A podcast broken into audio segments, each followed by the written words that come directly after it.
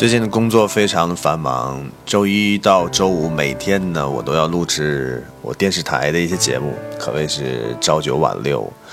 晚上呢，我还要为荷尔蒙电台每周六的直播去做一些准备，每周都在忙碌中度过。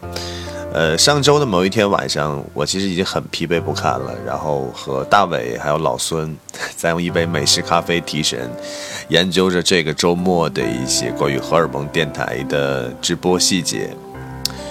突然之间，我就想到，哎，马上到十月了，荷尔蒙电台马上要过生日了，要到六周年了，好像五周年时候的那些情景，仿佛都在我的眼前。于是我陷入了一段非常漫长的情感梳理。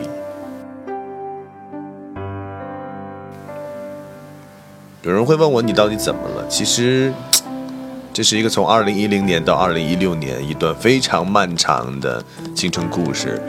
无论未来会是怎样，这六年都已经注定，它将是我人生当中非常浓墨重彩的一段时光。也许当以后。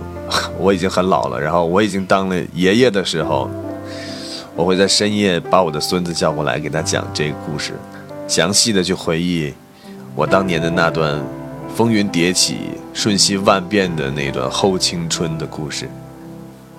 说到荷尔蒙电台的这六年，其实是一个从二十一岁到二十七岁，关于所有青春的那六年。这六年，我一直在为这一件事做不懈的努力。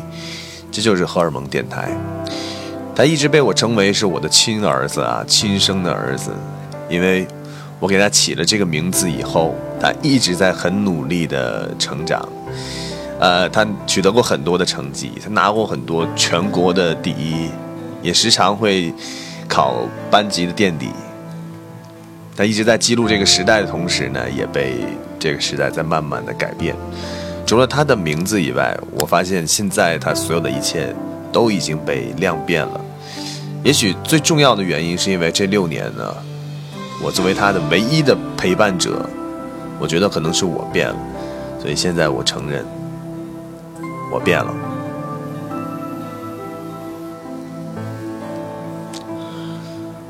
荷尔蒙电台是一个网络电台，二零一零年的时候创办开始，我做了。四年的采访，采访了大大小小很多很多中国的摇滚乐、地下音乐人、独立音乐领域的一些从业者。后来慢慢慢慢，我就发现我不想再采访下去了，因为在和这近千位的摇滚从业者进行了深度的采访交流之后，我觉得我对摇滚乐的看法已经不是最初的那些看法了，可能。多了很多对待音乐的理性和一些坦然，慢慢的我就开始听我从前就很拒绝的那些，呃，摇滚乐的流派也好，或者是音乐曲风也好，甚至很多我曾经拒绝的东西，现在已经变成了我至今很钟爱的东西。于是我发现我变了，我变得开始更包容各种各样的音乐了。所以慢慢的在节目中，我自己已经变得不像你最早听到我声音的那个样子。我觉得音乐的风格和本身已经不再重要了，而是一直想传递给大家的是一种，呃，态度，一种氛围，也是一种我非常想追求的这种电台的感觉。于是，在二零一四年的年底，我找到了一群很要好的朋友，我觉得这是我物色到最黄金的一套。荷尔蒙电台主播的阵容，于是我们大家就一拍即合，在用了几个月的时间前期策划，最终在二零一五年的惊蛰那一天开播了荷尔蒙电台一套全新的播出方案。我觉得那是一段新的纪元，因为一个专业化、独立文化的这样电台，而且是一个日播的节目。从开播以来，我们在互联网可以说是炸开了锅。二零一五年呢，我们也得到了。很多网络电台的平台和一些受众们的认可，我想这是与当时与我一起并肩作战的这些兄弟姐妹们的努力是分不开的。然后呢，就带着大家一起做了一件很让我今生难忘的事情，一个在中国从来都没有发生过的事儿。我们要在一个游轮上办一个音乐节。这是一个史无前例的事情。结果我们通过半年时间的操办，最后我们成功了。在当时那个处境下，我们真的，我觉得可以给大家打一个一百分。虽然有很多互联网上的质疑，有人质疑我们的行程，有人质疑我们的阵容，有人质疑这个音乐节是否会开始，有人甚至质疑我们的票价，可以说是褒贬不一。但是你要知道，做一个中国史上史无前例的事情，真的没有大家想象的那么容易。可能我们付出了很多很多，是你们根本没有看到的，也忍受了很多常人无法忍受的事情。同样，最后我们坚持的把这件事情做好了。我相信这是一个很好的成功开始。但是呢，这次的成功其实并没有给我们一个最好的答案。就像很多的影视作品也好，历史故事也好，他们的结局和过程一样，就很多大喜的背后一定会出现多多少少的一些悲哀。于是我经历了我人生当中最凄惨的一个低谷。我当时感觉这应该是这个世界背弃了我，我甚至已经有点开始怀疑我的人生了。就这样，二零一五年过去了。二零一六年，我本来以为，我是不是应该选择放弃了？我是不是应该回到一个正常一点的生活当中了？因为除了荷尔蒙电台以外，我还是一个电视台的旅游节目主持人。我知道我自己好好的做好我的传统媒体节目，用心的去做旅游，其实有很多的出口，可以让我变得更好起来。而且后来呢，我看到我身边。那些抛家舍业依然陪在我身边的那几位兄弟，在无数次的酒醉之后，我们在一起还是谈论着梦想。我狠狠的就告诉我自己，其实从头再来吧。反正我现在已经没有什么太多的牵挂和留恋了。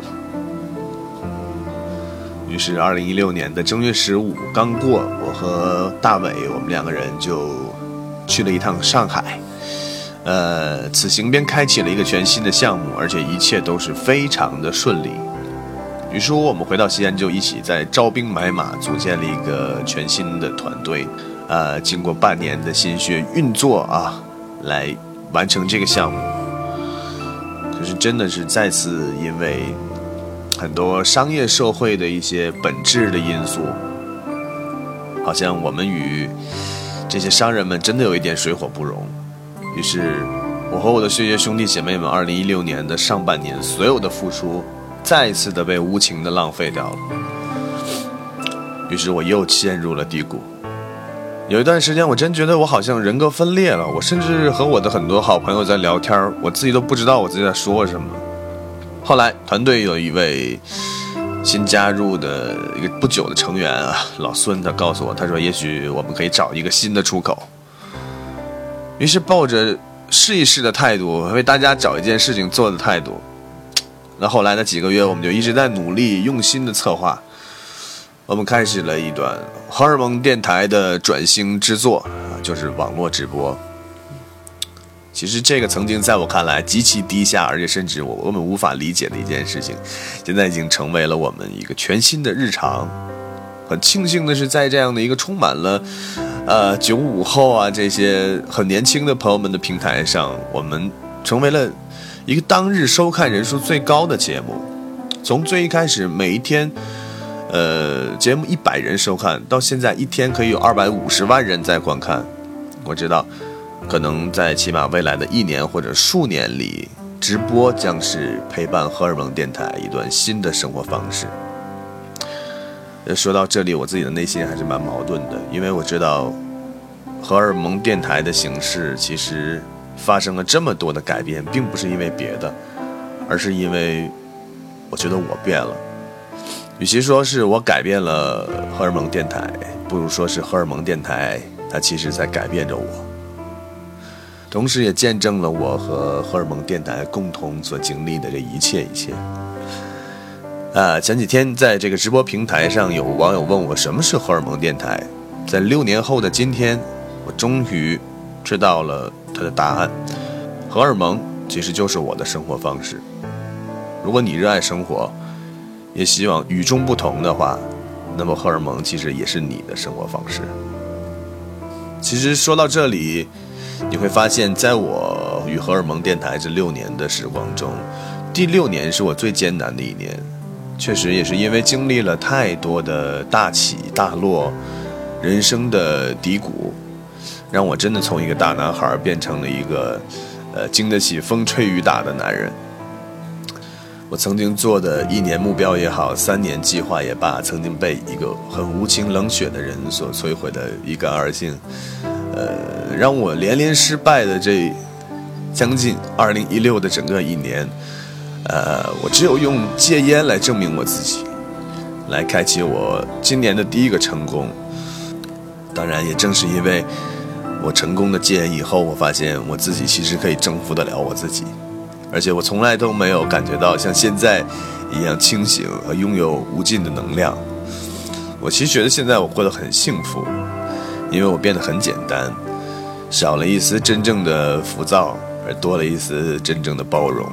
也放下了曾经的一些焦虑，我在用心的与每一位相投的陌生人成为朋友，享受着生活的过程和点滴。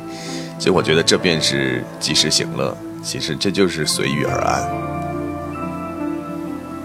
说实在的，其实荷尔蒙电台这几年最折磨我的是人与人之间，因为有很多曾经为此付出而又。离开这个团队的有些人，他是我非常疼爱的兄弟姐妹。也许年轻的时候我们带有一点热血，呃，现在看起来很傻、很可爱、很天真。不过，现在我依旧不会去否定我自己，因为那个时候你们不也是很可爱、很天真吗？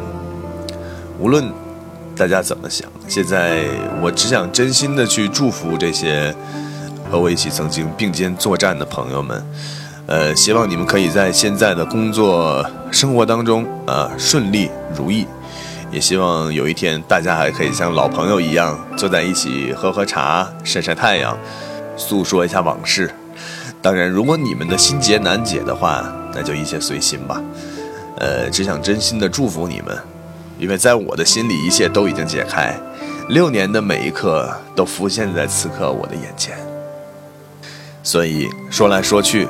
我又回到了原点，还是有一群热爱生活的人和我一样经营着这个品牌，还是有一群享受温暖的人在关注着这样的一个平台，还是有一个梦想依旧在我的心里。我们换来换去，其实荷尔蒙的特质从来都没有改变，不是吗？很感谢你，荷尔蒙电台，这一晃六年，我创造了你，你却缔造了我。不离不弃，永远前行。最后，祝荷尔蒙电台六周年生日快乐，永远年轻。